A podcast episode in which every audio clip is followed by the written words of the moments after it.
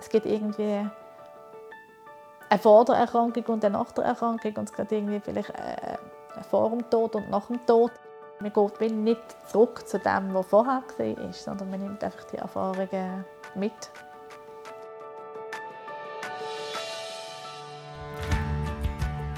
Jedes Leben mit Krebs ist anders. Und trotzdem haben sie vieles gemeinsam. Angst, Liebe, Schmerz und Hoffnung. Es gibt nicht die eine Antwort für alle. Aber vielleicht findest du in diesem Podcast eine für dich. Ich bin Nadine und ich bin Sandra. Und das ist der Podcast Leben mit Krebs. Diese Folge wird unterstützt von Janssen Oncology. Mitarbeiterinnen und Mitarbeiter bei Janssen setzen sich jeden Tag dafür ein, dass Krebs irgendwann der Vergangenheit angehört.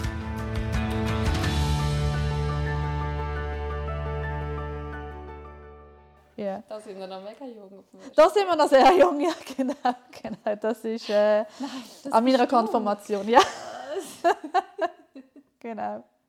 Ja, das ist. Äh, In der heutigen Folge sind wir zu Gast bei der Miriam. Miriam ist 38, trägt kurze braune Haare und eine feine Brille. Sie empfängt uns sehr stilvoll in einem bodenlangen, blumigen Kleid. Sie sagt, es sei nur, weil sie später einen Fototermin hat. Aber wir haben Miriam schon früher getroffen. Und sie war immer sehr gut angelegt. Wir besuchen sie in ihrem Daheim in Liestel, wo sie zusammen mit ihrem Mann Konrad gebaut hat. Vor drei Jahren ist er an Darmkrebs verstorben. Und über diesen Verlust haben wir heute mit Miriam reden. Als erstes zeigt sie uns gerade das Fotoalbum, das sie von ihnen zwei gemacht hat. Genau. Ivano, das ist äh, in der Schweiz am Neuburgersee, sind wir viel zelteln an Pfingsten. Immer viel diskutiert. Auch nicht immer einig gesehen. Wie jetzt genau. okay. genau. genau. Dann, das war Hoch Hochzeit. Oh, wow. Genau. Ja. Du hast ihn schwarz. Ja, genau. Mega schön. Genau, ja. Ja, äh, ich habe gewusst, dass ihm Weiss nicht wird gefallen oder zu normal ist irgendwie. Mhm. Und, ähm, und er hat ja nicht, ähm, nicht dunkel gehabt. Durch das mhm, ja. wirkt es dann nicht so, genau. Dann genau, so hart. Ja, ja, genau, genau. Ausbildung, Job, Hochzeit.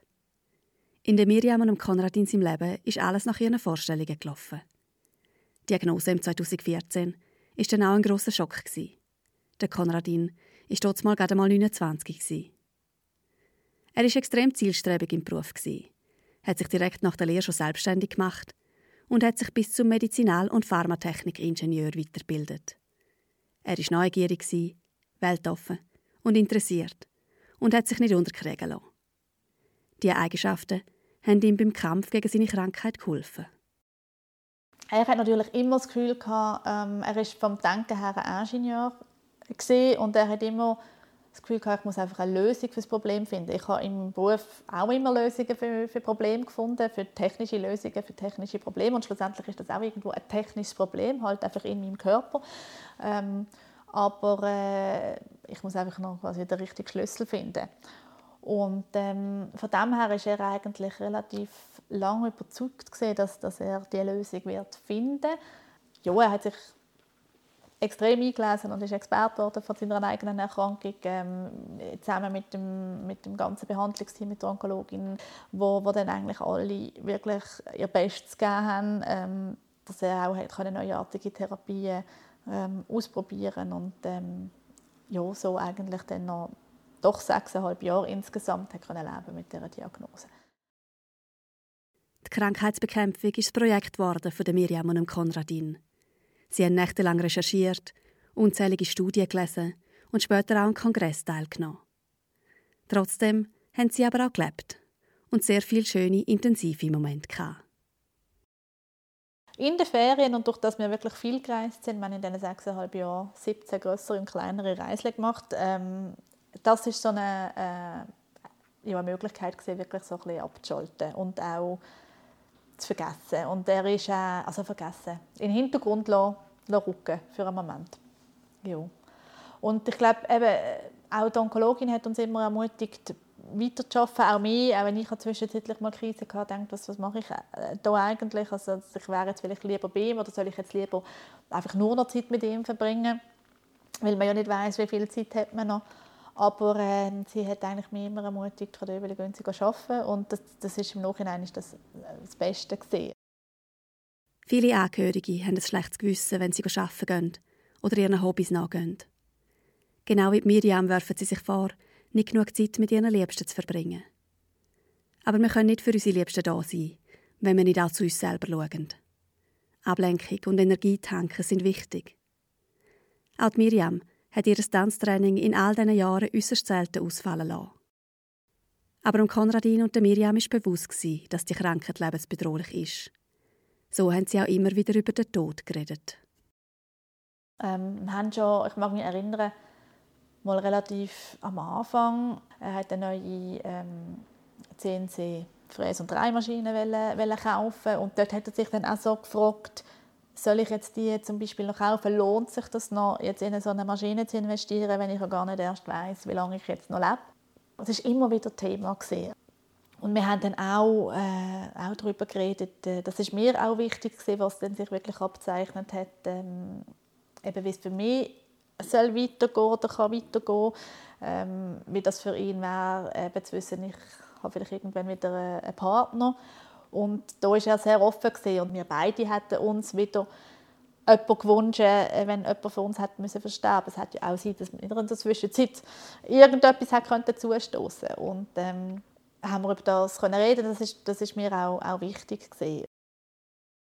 Die Gespräche sind umso wichtiger geworden, wo sich Konradin sein Gesundheitszustand weiter verschlechtert hat. Er hat ja dann kurz vor der, bevor er verstorben ist, hat er eigentlich dann äh, äh einen Verschluss im, im, im Zwölffingerdarm.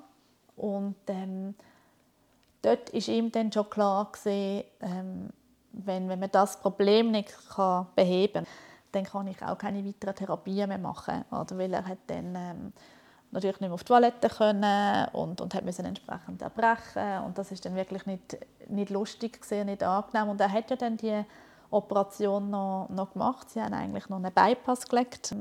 Ja, das haben sie auch gemacht, weil sie ihn erkannt haben äh, im Spital und gewusst haben, der Herr Döbel ist einer, der, der kämpft und der alles macht. Und ähm, die OP ist an für sich auch gut gegangen, aber ähm, er hat dann nachher eine sehr starke Blutung im Magen, die man dann nicht mehr stoppen konnte.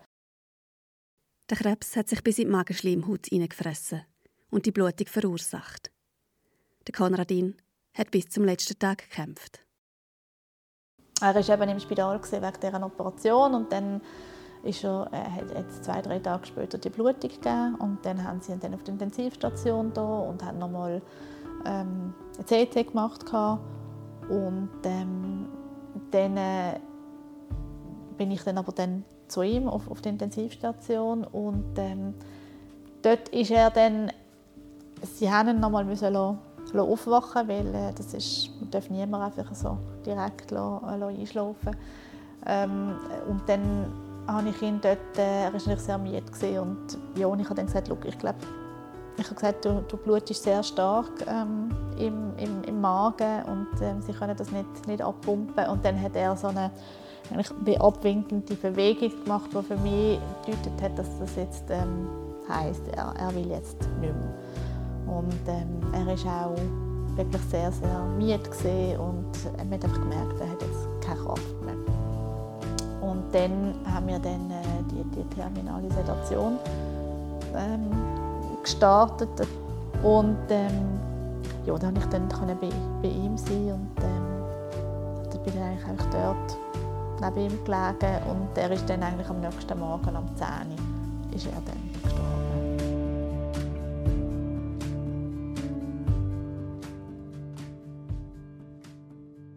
Auf den Moment, wo dann einfach jemand nicht mehr da ist, kann man sich einfach nicht, nicht vorbereiten. Also das ist ich weiß nicht, also es ist bei mir ja auch klar gewesen, auch die Woche vorher, dass er, ähm, oder sicher die Tage vorher, äh, dass er jetzt wird versterben. Aber er ist ja immer noch da gewesen. Also ich bin auch neben ihm gewesen. Er hat noch geschnauft, er hat noch, hat vielleicht nicht mehr geschwätzt, aber er hat noch geschnauft und das ist dann trotzdem, ja, wenn, wenn dann jemand einfach nicht mehr schnauft und, und wirklich äh, verstorben ist und man dann auch ins Leben weiss, ich gehe jetzt, ich muss mich jetzt hier verabschieden, ich habe Gott sei Dank eben nicht pressieren, sondern ich auch Zeit gehabt, aber irgendwann muss man dann gehen und ähm, dann weiß man, man sieht jetzt den Mensch so nie mehr. Und das ist schon, ja, das kann man sich irgendwie nicht, nicht vorbereiten. Wenn die Person, wo du über so viele Jahre dein Leben teilt hast, nicht mehr da ist, nicht mehr neben dir aufwacht, nicht mehr auf dich wartet, wenn du heimkommst, dich nicht mehr in den Arm nehmen kann, dann ist das unglaublich schmerzhaft. Also ich habe schon auch viel brüllt in den ersten Tagen und Wochen.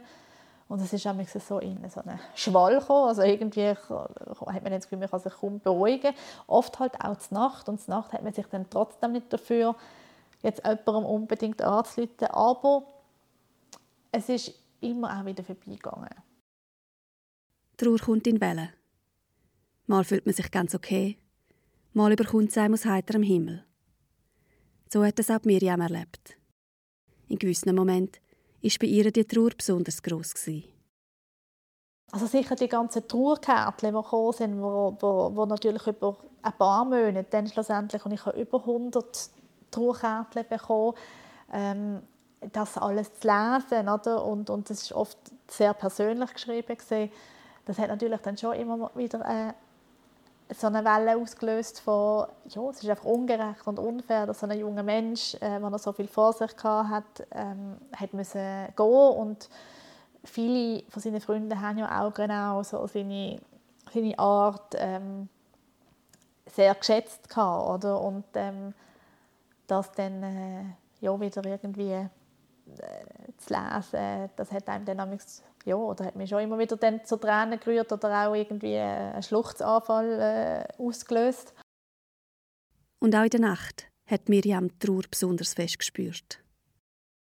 Durch den Tag ist man irgendwie abgelenkt und äh, macht etwas und Nacht ist man dann halt äh, allein oder man ist eben, die Person ist nicht mehr nebendran. Es fehlt einfach auch und das ist, ich glaube, auch etwas, wo alle, weder Freunde noch, noch Familie noch noch irgendwie äh, Fachpersonen äh, können, können den Menschen ersetzen. Sowieso nicht, kann niemand den Menschen ersetzen, aber auch nicht ähm, Zärtlichkeit und, und einfach Nähe, oder, ähm, wo man hat mit, mit dem Partner, das kann einem niemand geben, oder, obwohl man also eben die Person, also man bräuchte das in dem Moment am meisten, eigentlich von der Person, die nicht da ist. Und das ist dann so, ja, Miriam hat in der ersten Zeit nach dem Konradin seinem Tod sehr viele kreative Sachen gemacht. Sie hat die ganzen Trauerkarten nach Thema sortiert und in Alben eingeklebt. Und sie hat viele Fotoalben erstellt, so wie das, was sie uns am Anfang gezeigt hat. Diese Arbeiten haben sie gleichzeitig abgelenkt, aber ihr auch ermöglicht, sich aktiv mit dem Abschied auseinanderzusetzen. Neben dem hat ihr in der ersten Zeit vor allem etwas sehr geholfen. Also sicher die Unterstützung jetzt durch Familie und, und Freunde, ähm, aber auch ähm, Psychoonkologie und, und Seelsorge. Also ich bin da weiterhin in Psychoonkologie gegangen und, und in Seelsorge gegangen.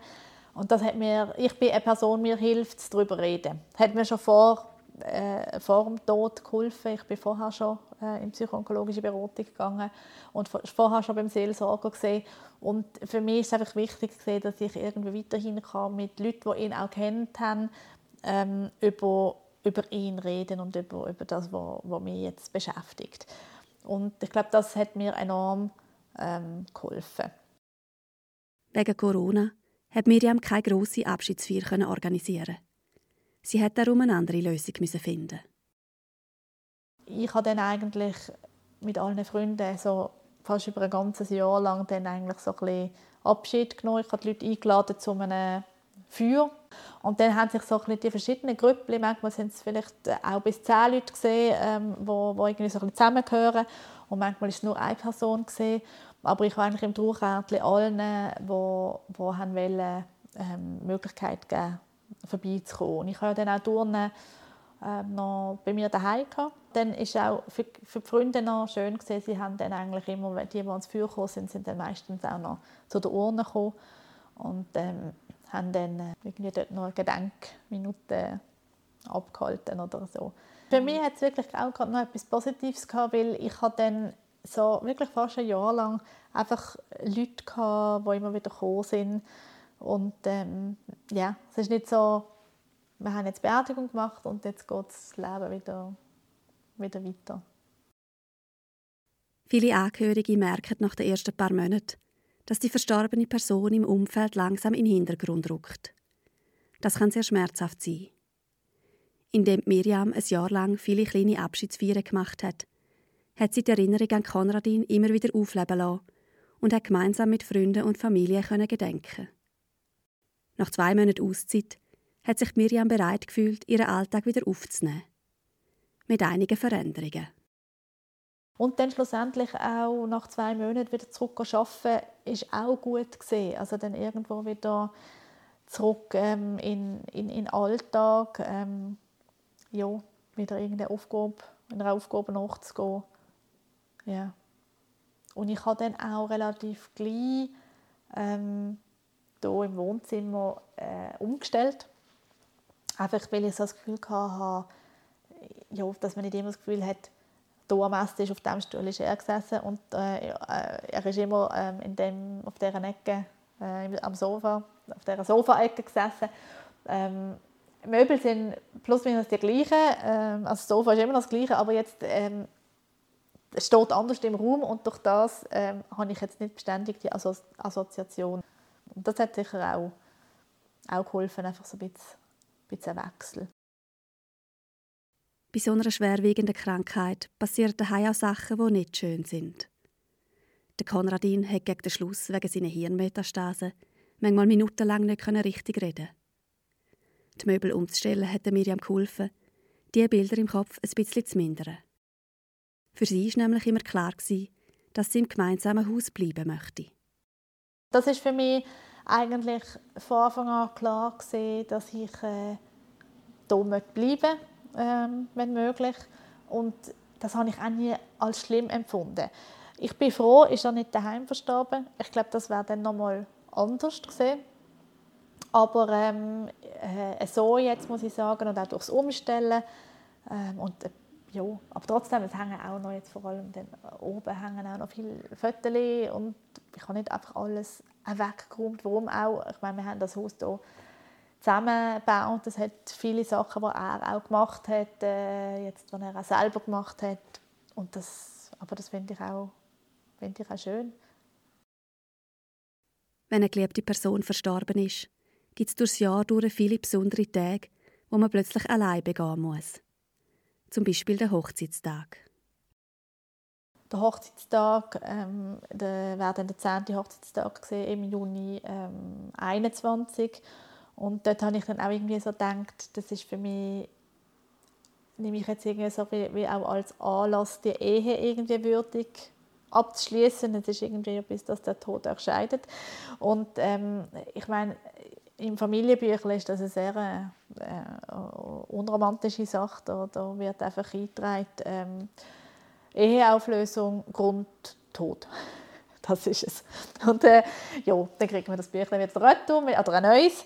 Und ähm, das ist dann nicht so, also habe ich irgendwie nicht so würdevoll gefunden. Und Würde ist mir auch immer wichtig, einfach so ihm auch würdevoll irgendwie einen Abschluss in verschiedenen Gebieten. Und für unsere Ehe habe ich dann eben eigentlich dann am 10. Hochzeitstag bin ich nochmal ähm, auf das Schloss, wo wir geheiratet haben und habe dort auch nochmal mit der gleichen Fotografin, die damals fotografiert hat, ähm, äh, so eine Fotosession gemacht und ähm, habe dann auch wieder ein Album gemacht und wir haben auch so Symbolbilder gemacht, wo wir die alten Fotos und die neuen so übereinander ähm, gelegt haben.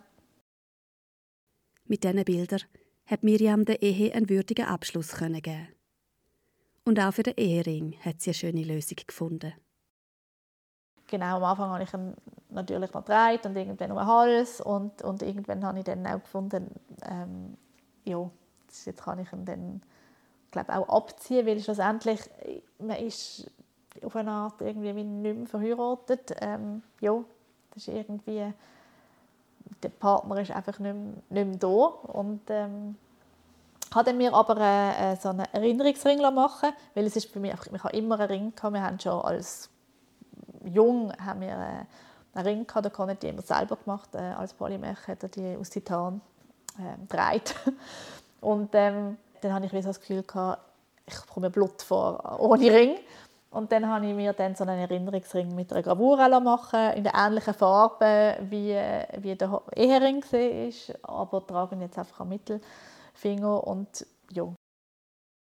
Die Ehering von der Miriam und dem Konradin sind jetzt in einem Bilderrahmen neben den gemeinsamen Bildern. All diese Sachen sind aber nicht von heute auf morgen entstanden.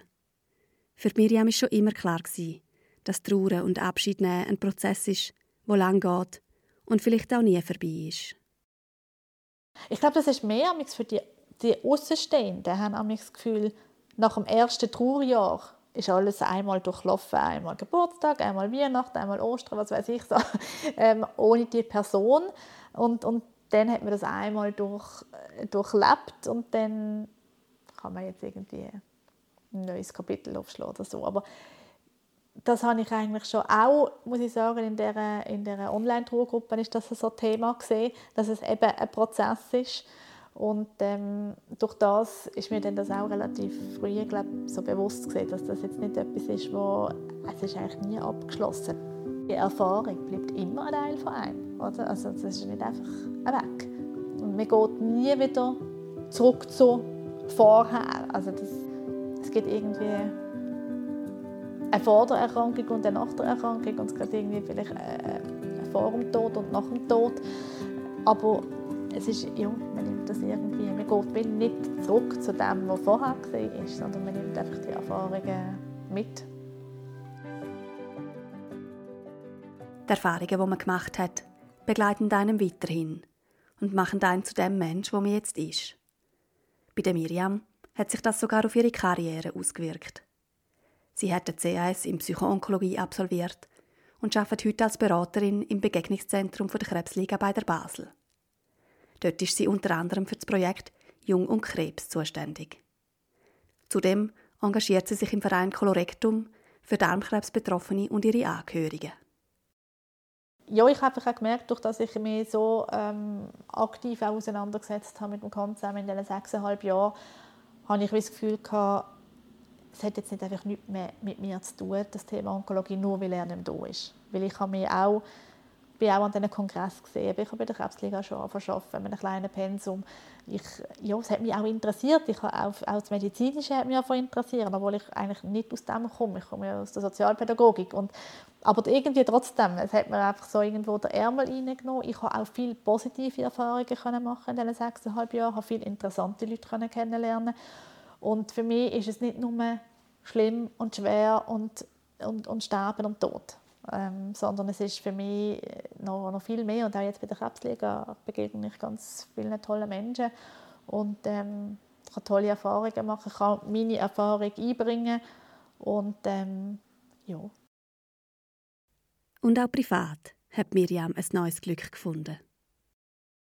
Grundsätzlich bin ich nicht ein Mensch zum allein sein. Also ich bin ja auch mit dem Con ähm, 20, äh, fast 20 Jahre in einer, in einer Partnerschaft gesehen. Wir haben über zehn Jahre zusammen, zusammen gewohnt und äh, ja, ich, ich habe das auch, auch gerne. Ich, und ich habe das auch vermisst, einfach jemanden an meiner Seite zu haben. Und ähm, eben, es kann niemand kann den Con ersetzen, oder? aber es kann wieder jemand die Rolle einnehmen vom, vom Partner. Und dann habe ich mich dann halt äh, Online Dating-Plattform angemeldet und ähm, ja, ich habe so dann äh, den Andreas kennengelernt und ähm, das hat ja, gut, gut gepasst. Ich kann sagen, dass es mir eigentlich wieder gut geht und ja, ich wieder glücklich bin, auch wenn es natürlich immer noch auch manchmal Momente gibt, die emotional sind und wo einem auch mal Tränen kommen, manchmal auch ganz unverhofft bei etwas ganz Kleinem oder einfach, weil, weil man einfach auch traurig ist darüber, dass einfach ein Mensch so früh hat müssen sterben Ja, genau. Das ist die zweite Folge der Staffel Abschied und Trauer. In der nächsten Folge reden wir mit der Psychoonkologin Corinne Urech. Mit ihr wechseln wir Perspektiven und schauen uns an, was das Thema Abschied und Trauer für die Betroffenen bedeutet. Wir freuen uns, wenn ihr auch dann wieder reinhört. Bis dann und passt auf euch auf.